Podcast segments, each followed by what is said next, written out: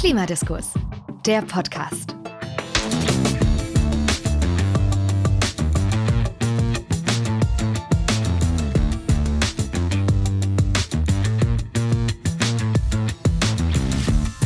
Herzlich willkommen zu Klimadiskurs, der Podcast. Ich bin Ingo Wagner. Und ich bin Sebastian Krieger. Wir haben das Vergnügen, Sie auch heute wieder durch diese fünfte Folge unseres Podcasts zu führen. Heute haben wir ein Thema, das uns in der Arbeit auch in ganz besonderer Weise beschäftigt hat, weil es mit eigenen Voraussetzungen und Herausforderungen mit sich kommt. Heute sprechen wir über kleine und mittlere Unternehmen. Für den gesellschaftlichen Diskurs sind diese sogenannten KMU oder KMUs wichtig. Allein wenn wir auf eine Zahl gucken, mehr als die Hälfte der Beschäftigten arbeiten in KMUs. Aber die brauchen eben viele ihrer Kapazitäten für die Arbeit, die sie machen selbst und haben wenig Zeit für den Diskurs drumherum, im Unterschied zu eben den großen Unternehmen, die dafür eigene Kapazitäten haben. Und deswegen finden KMUs leider, muss man sagen, auch wenig Gehör in der öffentlichen Debatte. Wir haben uns unter anderem im Rahmen unseres Projekts mit der Deutschen Bundesstiftung Umwelt in einem eigenen Arbeitsstrang ganz explizit mit KMU beschäftigt und zielgerichtete Angebote gemacht.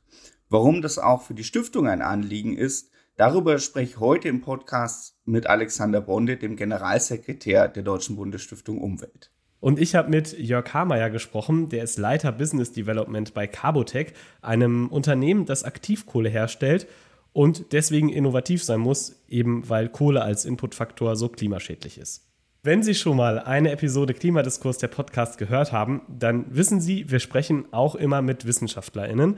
So auch heute. Bevor wir aber in das Gespräch gleich einsteigen, hier noch der Hinweis, wenn Ihnen unser Podcast gefällt, dann abonnieren Sie uns gerne und empfehlen Sie uns weiter. Bei Kritik, Vorschlägen und Ideen für Themen oder Gäste schreiben Sie uns auch gerne eine E-Mail an podcast.klimadiskurs-nrw.de. Und damit steigen wir auch inhaltlich in den heutigen Podcast ein. Ich durfte mit Professor Christa Littke sprechen über die Rolle und Bedeutung von KMU in der Transformation. Sie ist Abteilungsleiterin Nachhaltiges Produzieren und Konsumieren beim Wuppertal-Institut. Eines ihrer Schwerpunktthemen sind Materialströme, also das, was physisch hergestellt, gebraucht und verbraucht wird. Das ist gerade mit Blick auf das Megathema Kreislaufwirtschaft auch ein Feld, bei dem sich unglaublich viel tun muss. Im Gespräch klingt das auch an einigen Stellen an, dass eben KMU auch hier eine ganz besondere Rolle haben. Aber da hören wir jetzt einfach rein. Frau Professor Littke, herzlich willkommen heute zu Klimadiskurs, der Podcast. Schön, dass Sie da sind. Ja, danke für die Einladung. Ich freue mich. Wenn wir von Transformation sprechen und äh, über die Rolle der Wirtschaft darin reden, dann ist natürlich zentral, dass wir auch auf kleine und mittlere Unternehmen blicken.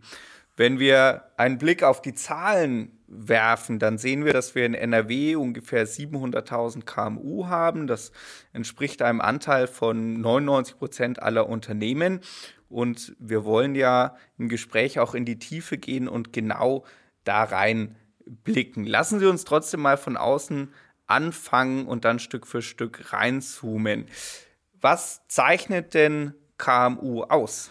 Naja, einmal ihre Vielfalt in den Aktivitätsfeldern, in denen sie vorhanden sind. Das sind alle Felder des Lebens und Wirtschaftens, die man sich vorstellen kann. Und ähm, es zeichnet sie eben eine eigentlich hohe Flexibilität aus, in Richtung sich schnell anpassen zu können und zu müssen.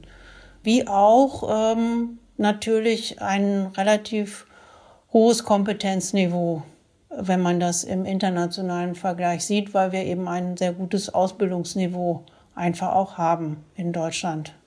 Das heißt, Sie bringen viel mit, was für so einen Wandlungsprozess, für die Transformation wichtig ist. Aber wenn wir über die Rolle von KMU in der Transformation sprechen und was sie da leisten können mit all diesen Qualitäten, die Sie gerade schon genannt haben, müssen wir uns vielleicht auch Transformation noch mal kurz anschauen. Worüber reden wir denn, wenn wir von Transformation sprechen, beziehungsweise was ist denn das Ziel? Wo wollen wir denn hinkommen mit dieser Transformation der Wirtschaft und Gesellschaft? Also wir haben ja einmal die Klimawende vor uns zum 1,5 Grad Ziel, was ja eine immense Herausforderung ist. Wir müssen eine dramatische Steigerung innerhalb unserer Energieeffizienz und Suffizienzbemühungen ähm, erhalten und steigern, äh, so dass wir dann eben zu dieses Ziel auch tatsächlich erreichen könnten. Davon sind wir weit, weit, weit entfernt. Und äh, letztendlich muss sich das im Leben und Wirtschaften direkt zeigen, und zwar auf allen Stufen der Wertschöpfung und innerhalb aller Stufen der Nutzung des Konsums, äh, der Konsumphase. Wenn wir das erreichen wollen, müssen wir natürlich in jedes einzelne Detail hineingucken und schauen, wo sind denn sozusagen die Früchte, die wir schnell ernten können und wo sind Früchte, für die wir größere Anstrengungen auch in dem Wandel unternehmen müssen. Wir haben noch nicht mal die Früchte an sich geerntet, die wir vielleicht mit relativ geringem Aufwand erreichen könnten und äh, diejenigen, die wir ja für eine wirklich strukturelle Veränderung benötigen, sind wir noch gar nicht angegangen. Und von daher ist es natürlich wichtig, dass gerade in den kleinen und mittelständischen Unternehmen eine Kompetenz vorhanden ist, die Transformation und die Notwendigkeiten für die Transformation in Wert setzen könnte.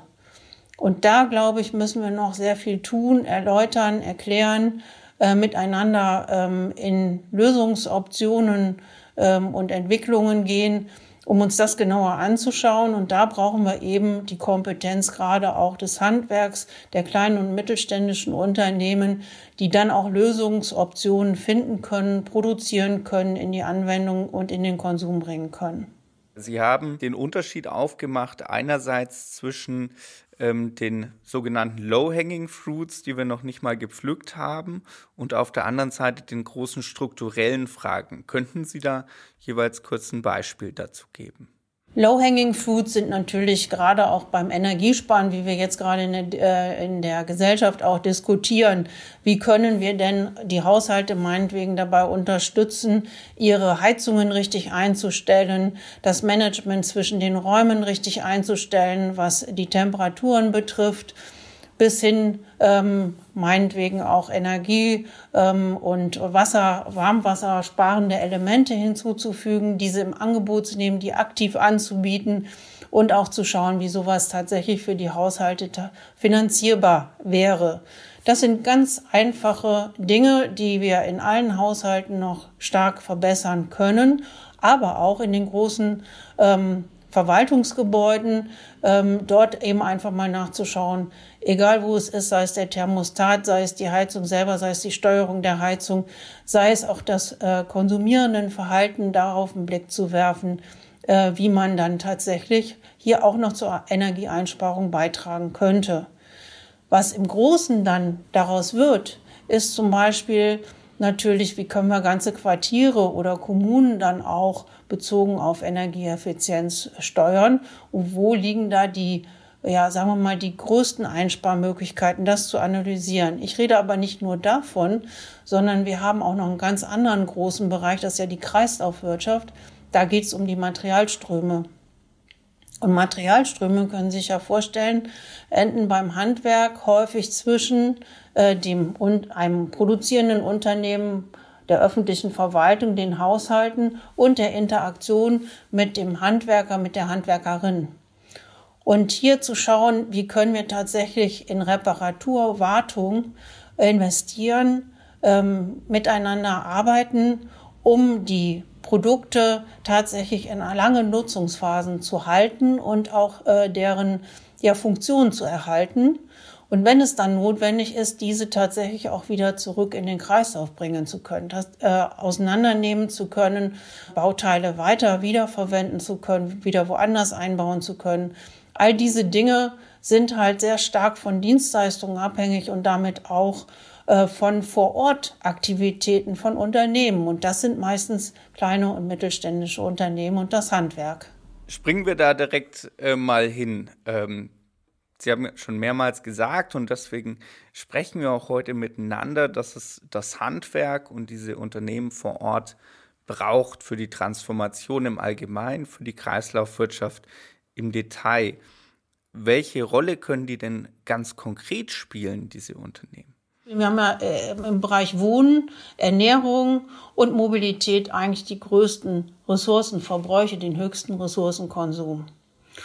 Und hier ist es natürlich wichtig, dass einmal bei der Energiebereitstellung und auch bei der Energienutzung innerhalb der Gebäude, seien es jetzt Häuser, Wohnhäuser oder aber ähm, Verwaltungsgebäude oder Produktionshallen, ähm, da auch die neueste Technologie, die dann eben auch die ein energieeffizientes und suffizientes Verhalten unterstützt, ähm, seine Wirkung entfalten kann. Das heißt, auch die Handwerker und die KMUs müssen hier auf dem Stand der Technik sein, um dieses anbieten zu können und auch in Interaktion mit dem Kunden, mit der Kundin feststellen zu können, was benötigen die denn tatsächlich, wann wären sie zufrieden und wie müssen wir das adaptieren, was muss ich vielleicht auch an den Hersteller zurückspiegeln, was ich mir als Handwerker, als Dienstleister wünschen würde, damit ich hier wesentlich besser vor Ort mit dem Angebot umgehen könnte, das anpassen könnte und auf die entsprechenden Kundenbedürfnisse das äh, für diese zu differenzieren.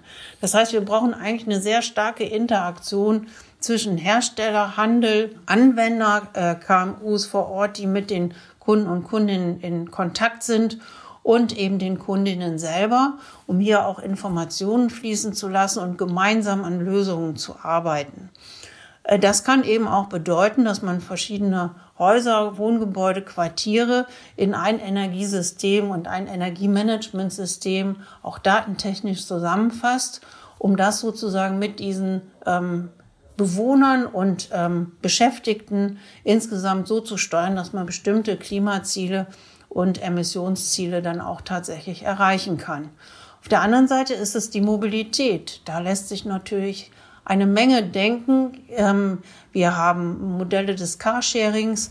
Wir haben Modelle auch ähm, des gemeinsamen Fahrens zur Arbeit, die inzwischen digital unterstützt schon erhebliche Einsparungen auch leisten können, was eben auch hier wiederum den Ressourcenverbrauch, aber auch den Energieverbrauch äh, betrifft bis dahin, dass wir natürlich die Option in Zukunft auch bezüglich des autonomen Fahrens hätten, ähm, wo wir sehr passgenau äh, die Mobilitätsdienstleistungen, die gewünscht sind, dann auch abrufen könnten. Und dieser Übergang, das ist ja eine wirkliche Transformation dann auch in ein ganz anderes Mobilitätssystem, und Mobilitätsmanagementsystem, was auch sozusagen zwischen den öffentlichen Nahverkehrsangeboten und den eigenen Angeboten, die man zu Hause mit seinem äh, Fahrrad, meinetwegen mit seinem E-Bike, mit seinem ähm, Auto entsprechend hat, dieses sozusagen in, den, in das Mobilitätssystem auch mit zu integrieren.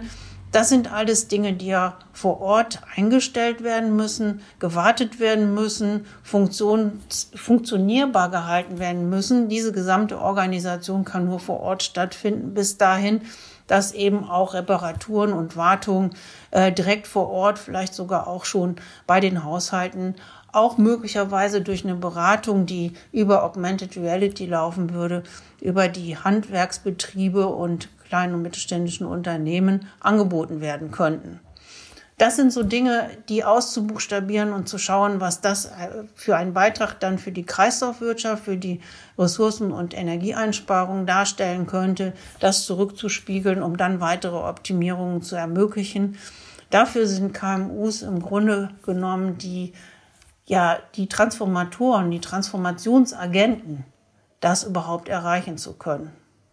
In anderen Bereichen spricht man da von Enablern. Also wir brauchen die KMU mit ihren Leistungen, um im Rest der Gesellschaft die Dinge umsetzen zu können, die wir benötigen auf dem Weg in eine transformierte äh, Gesellschaft. Gleichzeitig hören wir ja auch, ähm, können KMU durch Verhaltensänderungen ihrerseits natürlich durch ihre schiere Masse ähm, einen wichtigen Beitrag zur Transformation leisten. Wir haben aber vorhin auch noch einen ähm, anderen Begriff gehört. Wie wichtig ist denn die Innovationskraft von KMU auf dem Weg in die klimaneutrale Zukunft? Die Innovationskraft an sich, äh, wissen wir, ist im Mittelstand ähm, in Deutschland auch sehr hoch. Die Frage ist, ob diese Transformationskraft der Innovationstätigkeiten bisher tatsächlich erkannt wird und auch politisch und wirtschaftlich so gerammt wird, dass sie in Wert gesetzt werden kann. Und da würde ich behaupten, haben wir noch ein Stück weit Arbeit zu tun, sowohl von der wissenschaftlichen Seite, die das beforscht, als auch von der wirtschaftspolitischen Seite tatsächlich die Rahmensetzung so zu entwickeln, dass genau solche Ideen dann auch auf fruchtbaren Boden fallen können und nicht erstmal in die Ecke geschoben werden, weil sie einen größeren Aufwand in der Umsetzung zunächst benötigen und natürlich auch Investitionsbedarf haben. Man darf nicht vergessen, dass die große Transformation, wie wir sie benötigen, natürlich auch sehr viel Finanzkapital benötigen wird oder schon jetzt benötigt, aber auch Risikokapital. Das heißt, wo kann ich Räume öffnen, wo wir Dinge erstmal austesten können, bevor wir sie sozusagen ausrollen. Und das muss ich in Stadtquartieren, das muss ich in Kommunen, das muss ich im ländlichen Raum, in den Gemeinden auch machen, um tatsächlich Lösungen zu finden, die so flexibel sein könnten, dass eben genau diese Innovationsfähigkeit der KMUs, des Handwerks hier eine Rolle bekommen, um die Transformation beschleunigen zu können. Und äh, solche Ansätze, die haben wir noch viel zu wenig und die Möglichkeiten, genau dieses zu tun, um diese Innovationskraft in Wert zu setzen, sei es wirklich indem man einige Schrauben an einem Produkt nur ändern würde oder sei es tatsächlich, indem man äh, gesamte ja, sagen wir mal, Nutzungs- und Produktionsmuster schrittweise verändern würde. Jetzt haben wir über die Innovationskraft bzw. Innovatoren gesprochen, über Enabler.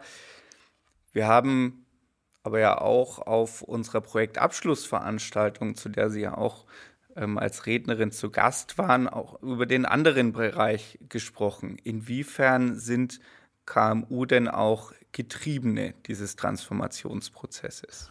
Herr KMU, im Moment muss man ja auch ganz klar sagen, gerade auch das Handwerk ist ähm, im Moment ähm, unter einem immensen Druck, im Grunde genommen all die Anforderungen zu erfüllen, die Transformation jetzt gerade an sie stellen. Und das ist ja in ganz vielen Bereichen kaum mehr Atemholen möglich. Oder aber sie sind durch die steigenden Energiepreise jetzt unter dermaßen Druck geraten, dass sie natürlich da auch nach Auswegen suchen müssen, wie sie mit der gegenwärtigen Situation zurechtkommen.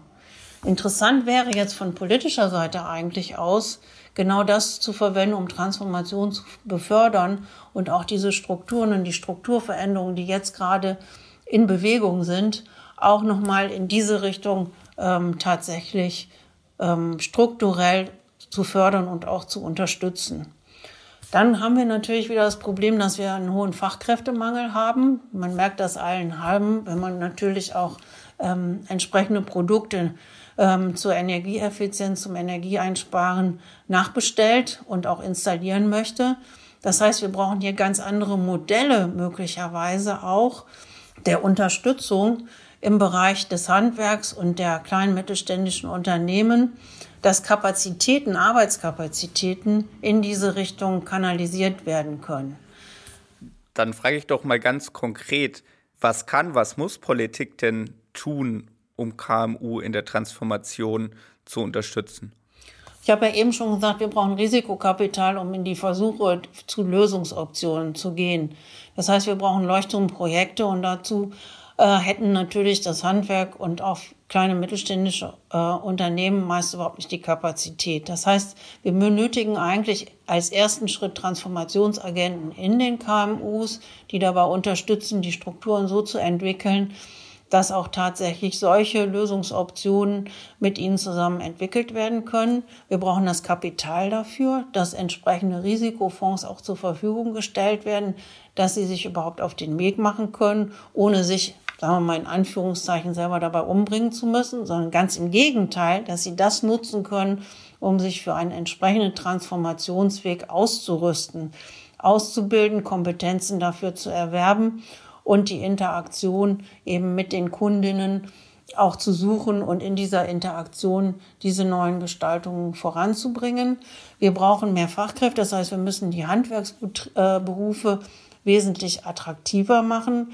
Die Frage wäre auch, ob äh, möglicherweise dann eben Teilstudienzugänge in duales Studium für bestimmte Fachgebiete und Aufgabenstellungen möglich ist, damit man eben auch schnellen Transfer zwischen technologischen Erkenntnissen, technischen Erneuerungen und sozusagen den KMUs bewerkstelligen kann. Ähm, wir brauchen dann zusätzlich natürlich auch eine, eine entsprechende ähm, Ausrichtung der schulischen Ausbildung tatsächlich. Also auf Handwerk, auf Werkstätten, auf Hauswirtschaft durchaus auch hinaus. Das heißt auch nochmal da tatsächlich zu überdenken, sind die Fähigkeiten, die im Moment in der Schule erlernt werden, praxisorientiert genug, um sozusagen Praxis mit Theorie vernünftig koppeln zu können. Und das gilt auch für die Universitäten. Was mich sehr freut, ist, dass die Hochschullandschaft sich sehr stark ausgebildet hat. Und hier müsste man nochmal die Hochschulen tatsächlich zusammenführen und überlegen, inwieweit sie integriert dafür arbeiten können, die Transformation gerade der KMUs auch mit zu unterstützen und des Handwerks äh, in ihrer Ausbildung und äh, in der Kooperation direkt mit den KMUs. Und wir brauchen tatsächlich eine parallele Kompetenzentwicklung, das heißt äh, Aus- und Weiterbildung in dem Bereich Transformation. Was bedeutet das überhaupt? Was bedeutet das, sich auf 1,5 Grad aus zu orientieren ähm, und dann entsprechende äh, Schulungen und Qualifizierungen, die es äh, den KMUs ermöglichen, das umzusetzen. Das ist das, was Politik tun kann. Was können denn andere Stakeholder tun? Was können wir zum Beispiel tun, um KMU dabei zu unterstützen und um sicherzustellen, dass auch bei anderen KMU mitgedacht werden und nicht nur mitgedacht werden, das ist ja häufig ein Fehler, mitdenken ist das eine, aber eben, dass die Zusammenarbeit da auch ganz konkret gesucht wird. Nun, Klimadiskurs hat ja schon das Klima im Wort und orientiert sich natürlich sehr stark auf die Energiesystemtransformation. Mein Punkt wäre, Klimadiskurs weiter zu stärken im Bereich der Kreislaufwirtschaft, das heißt des Materialmanagements, des Stoffstrommanagements. Das heißt, was fließt eigentlich an Material durch unsere Gesellschaft und bringt welche Funktion und welche ähm, KMUs sind daran beteiligt und äh, wie könnten genau diese darauf orientiert werden, die inneren Kreisläufe der Kreislaufwirtschaft soll heißen die Wiederweiterverwendung, die Wartung, die Reparatur tatsächlich zu stärken und daran verdienen zu können. Ähm, und dadurch tatsächlich die Materialströme mindestens um 50 Prozent abzusenken, was bedeuten würde, dass wir ähnliche Energieeinsparungen haben. Ich denke, Sie wissen, dass der Weltressourcenrat der Vereinten Nationen dargelegt hat, dass über 50 Prozent äh, des Energieverbrauchs mit den Materialströmen zusammenhängen. Und das ist genau der Punkt, dass wir im Grunde genommen die gleiche Dienstleistungsdichte und die gleiche Dienstleistungsfülle vor Ort in den Kommunen, in den Gemeinden benötigen. Aber das mit, einer, mit einem intelligenten Material- und Produktmanagement, was auf, was die Nutzungsintensität der Produkte und Dienstleistungen erhöht und gleichzeitig die Lebensdauer in den Blick nimmt und die Möglichkeiten, ähm, diese Materialien, die man einmal der Natur entnommen hat, dann auch möglichst lange im Kreislauf zu halten. Und da ist die Stärke der KMUs und da liegt im Grunde genommen wie soll ich es ausdrücken, eigentlich äh, der Bottleneck, also der Flaschenhals für die Klimawende. Ja, Frau Professor Littke, vielen herzlichen Dank für diese ähm, breiten und auch tiefen Einblicke. Schön, dass Sie heute hier waren bei Klimadiskurs, der Podcast. Ich darf Ihnen frohe Weihnachten wünschen und freue mich auf unser nächstes Gespräch. Das wünsche ich Ihnen auch und natürlich auch den Zuhörerinnen. Ein breiter, spannender Überblick über das Thema, Ingo. Ich mache an der Stelle einmal kurz einen HörerInnen-Service. Im Gespräch wird eine unserer Veranstaltungen erwähnt. Die Veranstaltung Die Rolle von KMU in der Transformation. Das war unser Abschluss des Projekts mit der Deutschen Bundesstiftung Umwelt am 3. November 2022. Und alle Informationen dazu, also das ganze Programm, auch einen Mitschnitt und weitere Informationen gibt es auf unserer Website unter Veranstaltungen. Und äh, wir verlinken auch in unseren Social Media Kanälen darauf und natürlich auch in den Show Notes. Damit sind wir auch direkt beim nächsten Gast. Alexander Bonde ist der Generalsekretär der Deutschen Bundesstiftung Umwelt. Dass wir diesen Podcast hier aufnehmen können, das ist zum Beispiel auch Teil des Projekts, das wir mit fachlicher und finanzieller Unterstützung der DBU umsetzen konnten. KMU sind da, wie vorhin schon angesprochen, ein ganz besonderes Thema gewesen. Welchen Blick die DBU selber darauf hat, Das hören wir jetzt. Herr Bonde, schön, dass Sie heute da sind für die fünfte Folge von Klimadiskurs, der Podcast. Ja, herzlichen Dank für die Einladung. Die DBU fördert innovative, modellhafte, lösungsorientierte Vorhaben zum Schutz der Umwelt und richtet ihr Augenmerk dabei auch insbesondere auf KMU. Warum ist dieser Fokus denn aus Ihrer Sicht aktuell besonders wichtig?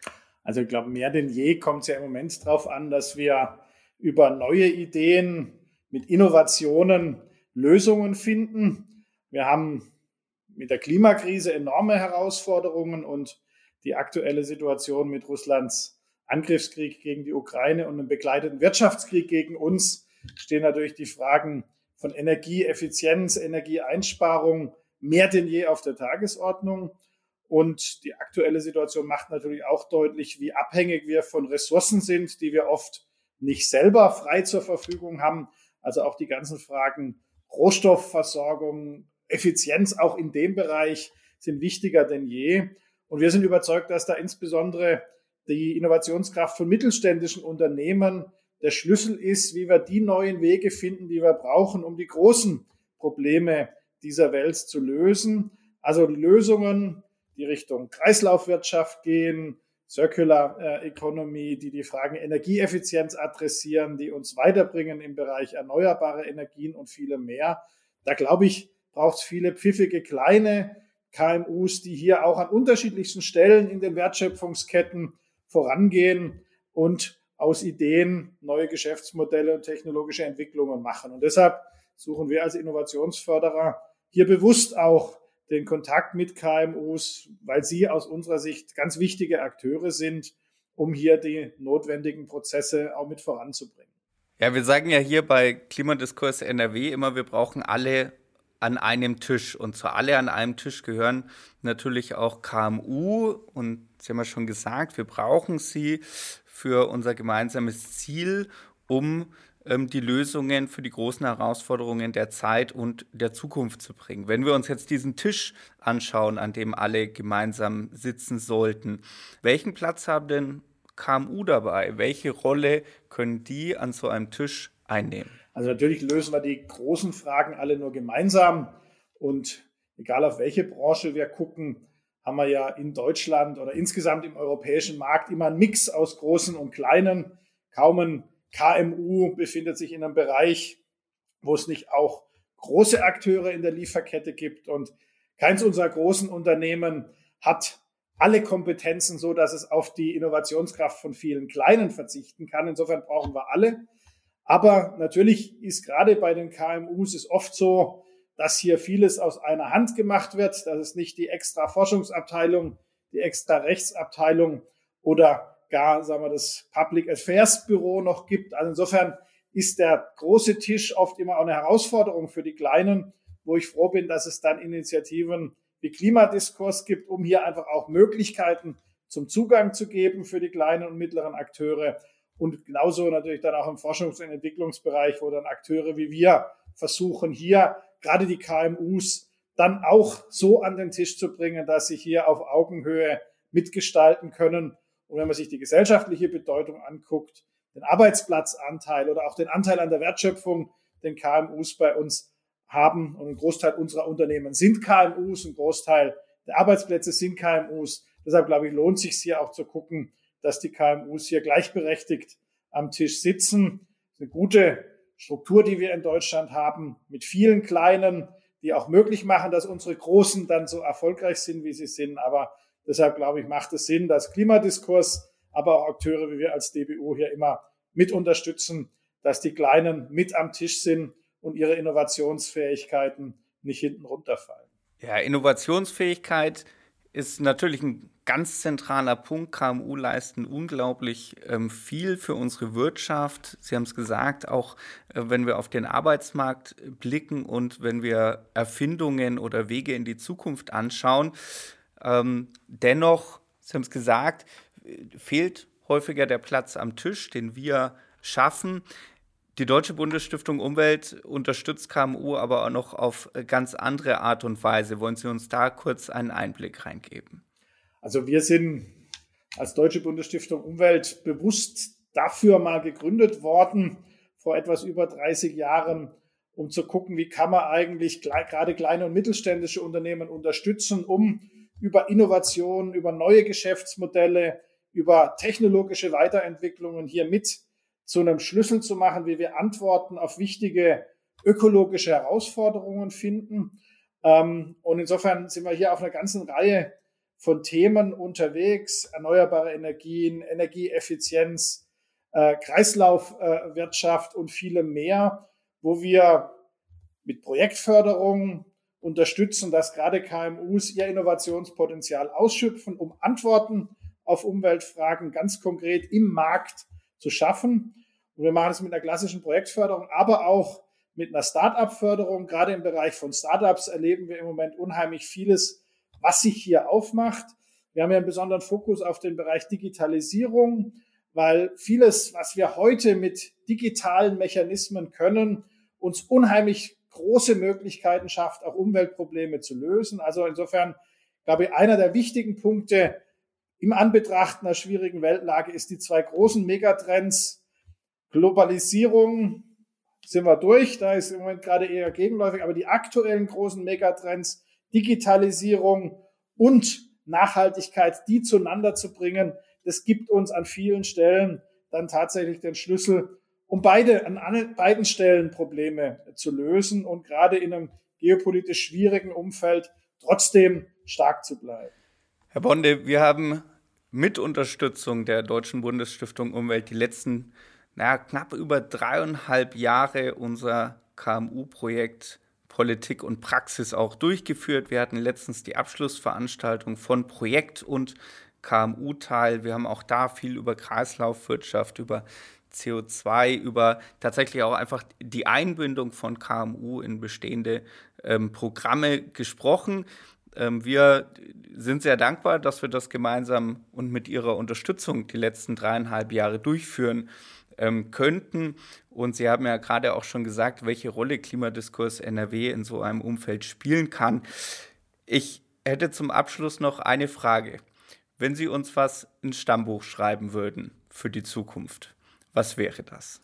Also auch wir sind froh, dass Klimadiskurs diese Rolle eingenommen haben und wir haben gerne äh, als Förderer hier einen Beitrag geleistet, dass das Thema weiter vorankommt. Ich kann nur sagen, lassen Sie nicht nach am Industriestandort NRW, am Industriestandort Deutschland.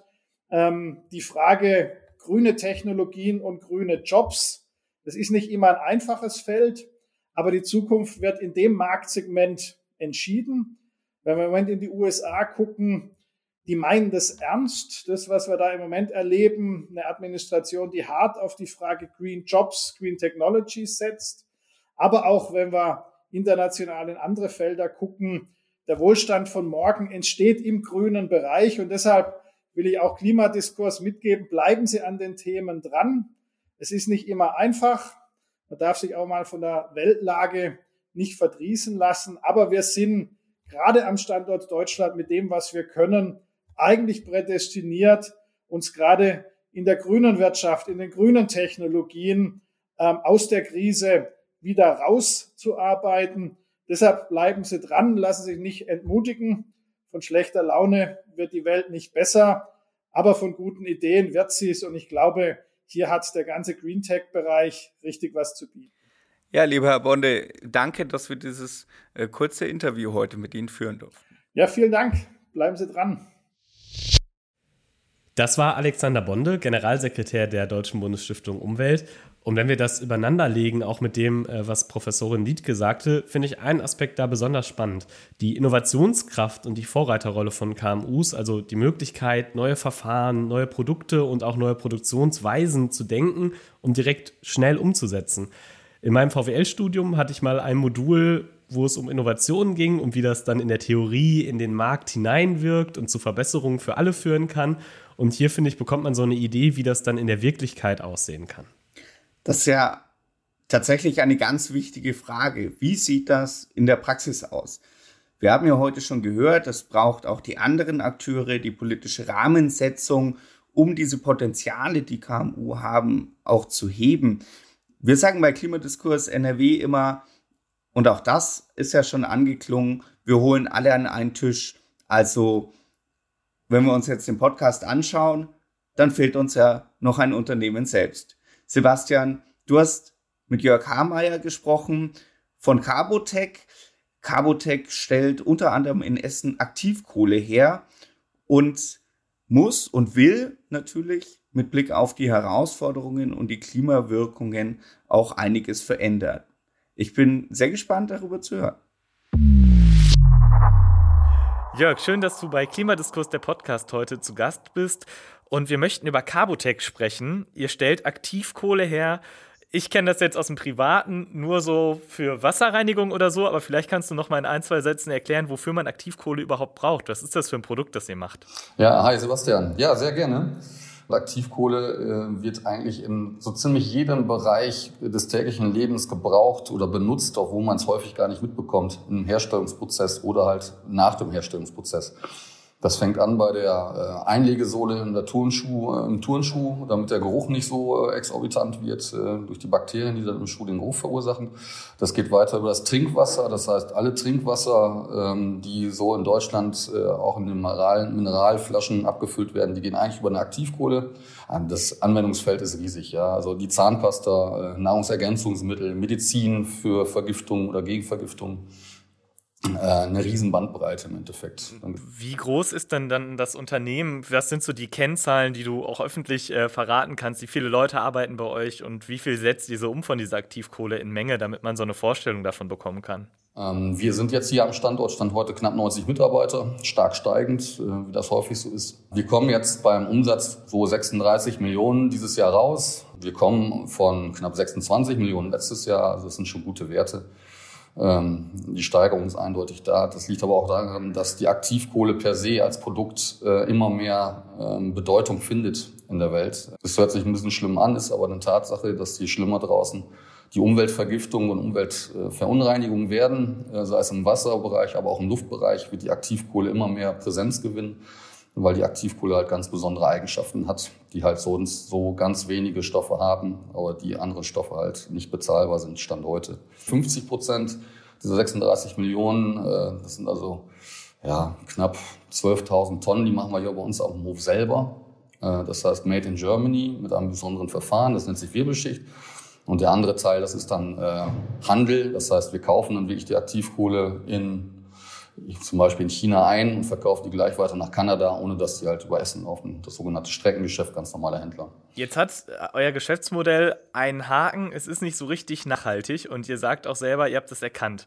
Vielleicht kannst du noch mal in einem Satz auch einordnen, was sind die Klimawirkungen von Aktivkohle und was macht das mit eurem Geschäftsmodell mittel- und langfristig? Die Aktivkohle wurde früher und wird heute häufig noch mit ähm, als, als Grundbasis, als Rohmaterial kann man eigentlich jeden Kohlenstoff nehmen, äh, den man so finden kann. Äh, das fängt an bei Torf geht über die Steinkohle und Braunkohle zum Beispiel. So, das sind alles so Stoffe, wo wir als Hersteller, äh, als Carbotech mittlerweile sagen, das geht eigentlich nicht mehr.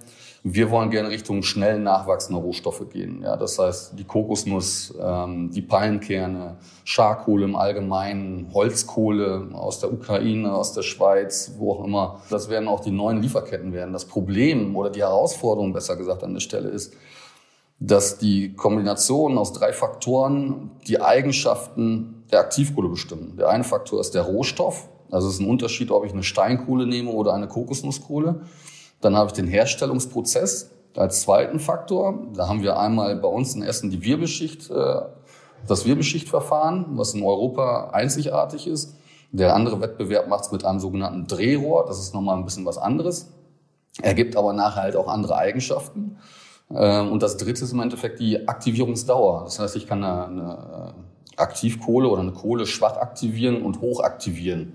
Da möchte ich jetzt gar nicht mit großen Fachausdrücken kommen, aber Fakt ist, ich kann da halt die Eigenschaften halt total beeinflussen. So, und da ist jetzt im Endeffekt die Krux. Zum Beispiel, wenn wir äh, an die Steinkohle denken. Die Steinkohle ist per se ein bisschen schwerer als die Holzkohle oder als die Kokosnusskohle. Das heißt, für Wasseranwendungen ist Stand heute sowas wie Steinkohle echt schwer zu ersetzen. Das heißt, äh, wenn ich das einmal versuche zusammenzufassen für mich, Aktivkohle ist und bleibt ein Produkt, das Auswirkungen hat. Und die Idee ist, äh, durch auch Kreislaufwirtschaft ähm, und vor allem Effizienzgewinne dafür zu sorgen, dass die Wirkung einfach um ein Vielfaches äh, weniger schädlich ist.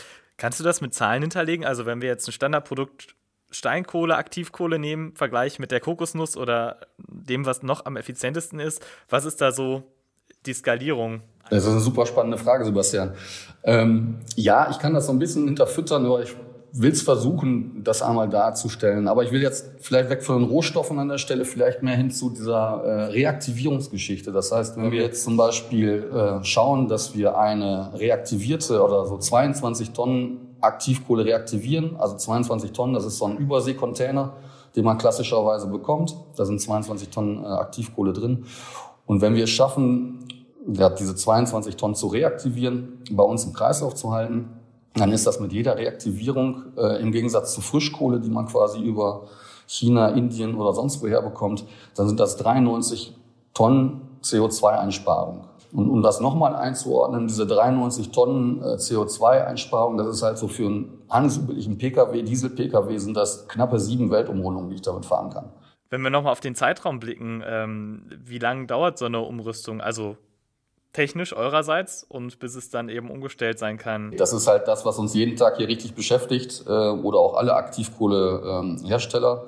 Äh, wir brauchen Lieferketten, die halt Bestand haben. So, das ist halt unfassbar wichtig. Auch wenn wir jetzt Richtung neue, nachhaltige Rohstoffe denken und schauen, ist es halt unheimlich wichtig, ähm, dass ich die entsprechenden Mengen halt auch bekomme verlässlich. Äh, als ein Beispiel, wenn wir jetzt Richtung Palmkerne zum Beispiel schauen, ja, Palmkernschalen. Das ist ähm, unheimlich spannend, aber spannend ist auch, wie ich dann dabei zu wissen, dass man, bevor man eine Tonne Aktivkohle daraus bekommt, man sieben Tonnen von diesen Kern quasi schon mal reingeschmissen haben muss im Ofen. Und zwar der ist schon pyrolysiert, das heißt, das ist nur noch Kohlenstoff im Endeffekt, den ich da reinwerfe. Ich habe halt einen riesen Faktor mit dabei. Um das zu vergleichen, Steinkohle habe ich einen Faktor von 1,5 vielleicht. Ja. Also das ist kein 1,5 zu 7 an dieser Stelle. Und ich muss einfach gucken, dass ich dann diesen Lieferweg aufrecht habe. Das ist halt nicht einfach. Das ist bei der Steinkohle viel einfacher, weil das viel einfacher erschlossen worden ist. Aber äh, ich sag mal, das macht halt auch die Stärke des Mittelstandes aus oder ich glaube von diesen Playern, wie es eine Carbotech ist im Endeffekt, dass du da halt trotzdem die Kapazitäten jetzt erstmal in die Hand nimmst und versuchst sowas aufzubauen, weil das ist einfach die Zukunft. Vielen Dank, Jörg, für die Informationen und auch die Offenheit, ähm, über Carbotech und eure Vorhaben zu sprechen. Sebastian, ich danke auch. Hat äh, super viel Spaß gemacht und jederzeit wieder.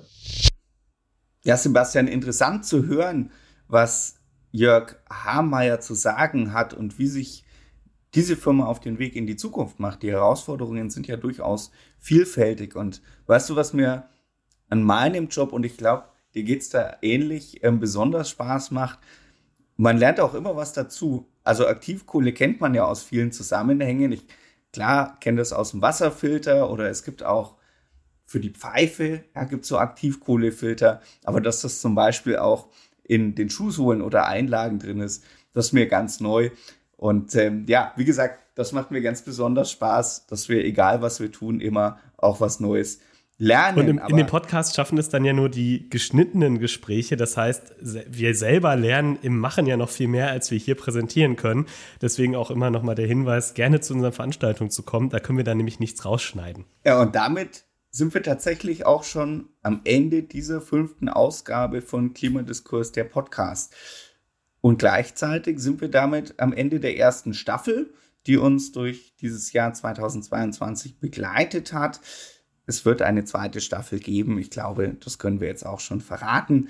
Ans Herz legen möchten wir Ihnen aber ansonsten natürlich auch unseren Newsletter Klimadiskurs Insight, der sechsmal im Jahr erscheint mit Artikeln zu den verschiedensten Themen und natürlich auch mit Artikeln zu dem, was wir als Verein tun. Außerdem folgen Sie uns gerne auf den sozialen Netzwerken, auf LinkedIn, Instagram, Twitter und Facebook.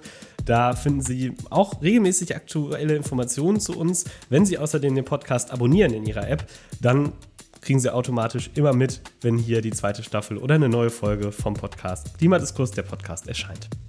Und wie am Anfang gesagt, wir freuen uns immer über Feedback. Senden Sie das gerne per Mail an podcast.klimadiskurs-nrw.de. Damit bleibt uns noch zu sagen, vielen Dank fürs Hören. Frohe Weihnachten und bis bald. Klimadiskurs der Podcast wird fachlich und finanziell unterstützt von der Deutschen Bundesstiftung Umwelt und der Stiftung Mercator.